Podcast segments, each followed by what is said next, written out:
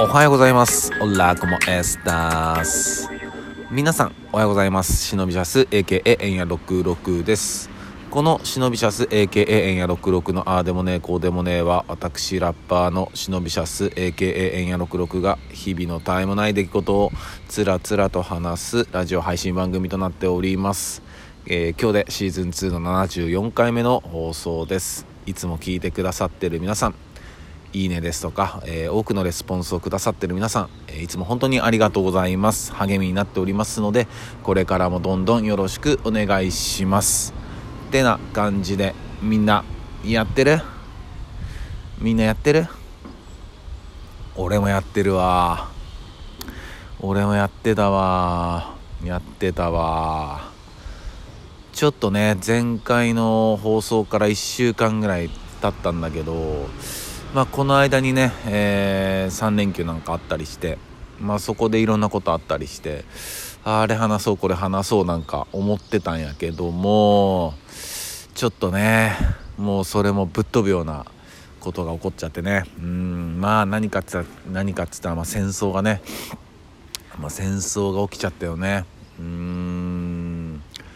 まあむしもちろんねそのなんていうのかな今までずっと戦争は起きてたし、うん、もう目下、うん、戦時中なんだけどまたね、えーそのなんていうのかなうん暴力というかねみんな、えー知ってる人は知ってると思うんだけど、まあ、海外のね、えーそういうフェスにねそういう軍用機が来て、まあ、そこで爆撃して、まあ、ハマスと言われてるね、えー組織が来てみたいなね、まあ、本当にちょっと言葉にできない言葉にしたくないようなね、えー暴力殺戮を繰り返したっていうね、えーそういうニュースなんかもあったりして。うんでこのねえっとイスラエルとパレスチナのまあ争いっていうのはもうずっと昔から聞いてるよね。うん聞いたことあると思うんだけど一体全体これって何なんやろっていうのをねちょっとまあわからない。俺も含めてね。あのわからない人いると思うんで。ちょっと調べてみたんでね、えーちょっと話そうと思います。でえっとまずそもそもの話からいくんだけどそのパレスチナっていうのは、えー国とかじゃなくてパレスチナっていうその地方らしい。その土地の名前。パレスチナっていう地方うんだかんもうちょっと簡単に分かりやすいくと、えー近畿地方みたいな。ね京都とか大阪とか奈良とかそういうのじゃなくて近畿っていう地方ってあるじゃない。そういう感じでパレスチナっていうのもそういう、えー地方の名前土地の名前決して国の名前じゃないんだよね。で片やイスラエル。イスラエルっていうのはもう国の名前。エルサレムを首都とした国の名前。でここは、えーまあ、ユダヤ人の人たちが多くいるっていうね、うん、で、えーっとそこのパレスチナっていうところに、えーもう本当その昔もう2000年以上昔の話だよね、えーまあ、いろんな人たちが住んでたらしい。アラブ人だったりユダヤ人だったりローマ人だったり本当いろんな人種の人たちがそこには暮らしてた暮らしてたと。パレスチナには。でもともとそこにはイスラエルっていう国もあったんだけど、えー西暦20年ぐらいに、えーローマが攻めてきてローマ帝国が攻めてきてでそこで、まあ、イスラエルは潰されてユダヤ人はそこでチリジリになるんだよね。世界にチリジリになっちゃう、うん、その住む家もないしもう追い出されちゃうんだよね。世界に。で世界にチリジリになったまあ多くはヨーロッパ圏にチリジリになったユダヤ人たちはむちゃくちゃ迫害されるわけ、うん、それは何でかっつったらあキリストを、えー処刑して貼り付けにしたと、うん。そんなのありえないだろっていうのでむちゃくちゃユダヤ人たちは迫害されるわけ。ユダヤ人たちが迫害されてる大きな理由の一つはそこ。でやっぱり、えっと、迫害されてるもんだから仕事とかも全然させてもらえなかったりもちろんねその時代にも心優しい人たちはいただろうからまあそんなこと言わずにうちで働きなよって言ってくれてた人たちもいると思うんだけど多くの人たちは働き手がなくって何をしたかっつったら金融業お金を取り扱う仕事。でその当時っていうのは、まあ、お金に関わる仕事ってっていうのはむちゃくちゃこうなんつうのかな意味嫌われてたっていう。うん、その癒しい職業だって思われてたんだって。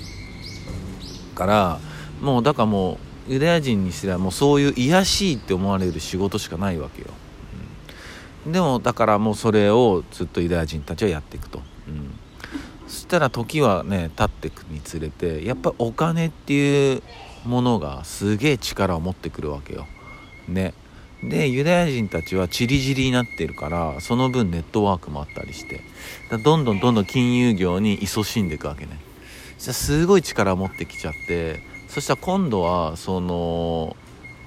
そのお金の力をやっぱ使いたいっていう権力者たちが出てくるのね。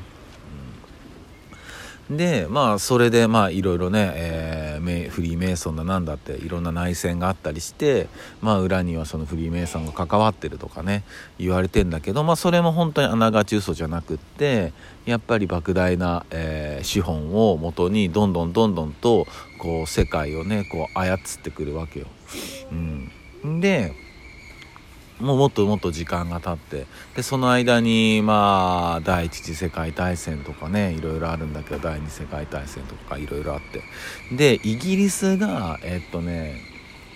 これちょっとごめんえっと1900年代の話なんだけどイギリスがえっとそんなイスラエルにこう言うわけ。あの俺たち味方するからあのパレスチナ地方にあのイスラエルって国作りゃいいじゃんもう一回って。俺たち力貸すからって。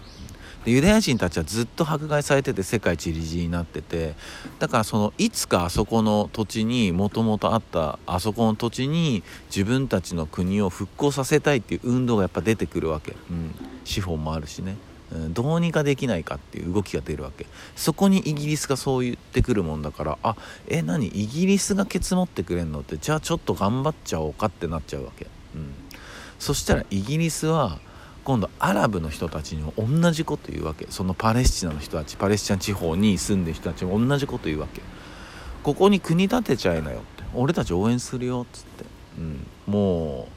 うねひどくない？空気入れまくるわけ。そしたらアラブの人たちも「えイギリスそんなこと言ってくれんの?」って「やりますやりますやりますよ」ってなるわけよ、うん。そしたらこれもイギリスの三枚舌交渉って言われてんだけども交渉もクソもないんだけど最悪なんだけどね。あのフランスに今こういうことになってるからイスラエルとアラブ。これどっちか国だったらさ2人であの2つの国でフランスとイギリスで山分けしようよっていいとこ山分けしようよっていうわけ。ね。そんなことになるもんだからもうイスイスラエルとアラブのその人たちはもう国を建てようと躍起になるわけよ。でそこからどんどんこう何て言うのかな、えー、摩擦が起こり始めててで決定的になったのが、えー、第二次世界大戦後にあのー、これなんか火事場泥棒的な感じで建てたって言われてんだけど結構国連も認めててそのイスラエルに国建てていいって言ったの。そのパレスチナ地方のところにね国建てていいって言ったの。でイスラエルとしては「えマジっすか?」ってなるわけじゃん。でパレスチナ地方にもともと住んでる人たちは「え嘘嘘ちょっと待って俺らイギリスに言われてんだけど」みたいになって。もうこれが決定的なあの摩擦。なってもうそこからもうずっとドンパチを繰り返してるっていう、うん、でイスラエル建てたはいいんだけどそのもともと住んでたパレスチナの人たちをイスラエルの人たちはなんか入植とかを繰り返してちょっとずつ追いやっていくわけよ。だからもともとやられてたユダヤの人たちがやられてたことを今度は逆にやっちゃってるわけよ。ね、人にやられて嫌なことは人にしちゃいかんっていうねこういう教えがあるはずなんだけどそうじゃないんだよね。うんで、えっと、今問題になってるハマスっていう組織はこれはパレスチナの組織なんだけどもともとは民間の組織だったのよ。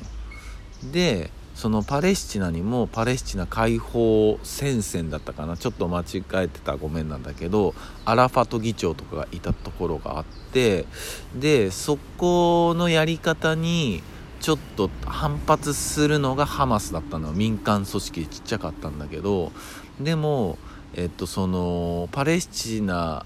地方パレスチナ地方の中で割れた方がイスラエルとしてはあのひびが入った方が突っ込みやすいからそのハマスに資金とか送ってたのはイスラエルなわけ。ね。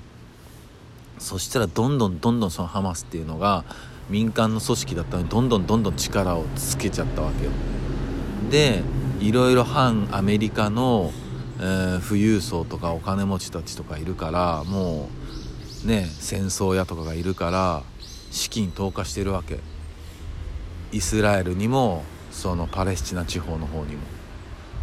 これがどんで今みたいになってるわけ。もうだからもうほんとずっと負の連鎖なのよ。ずっと負の連鎖。ねこれさどう終わらせれるんやろって思うよね。とにかく本当に巻き込まれてる何の罪もない人たちが本当に気の毒だしある一部の本当だからイギリスとかよね。イギリスとか戦争やとか本当ある一部の人たちによってこんな馬鹿げたことがずっと繰り返されてるわけ。2000年以上も。ね。しっかりしろよって思うよね。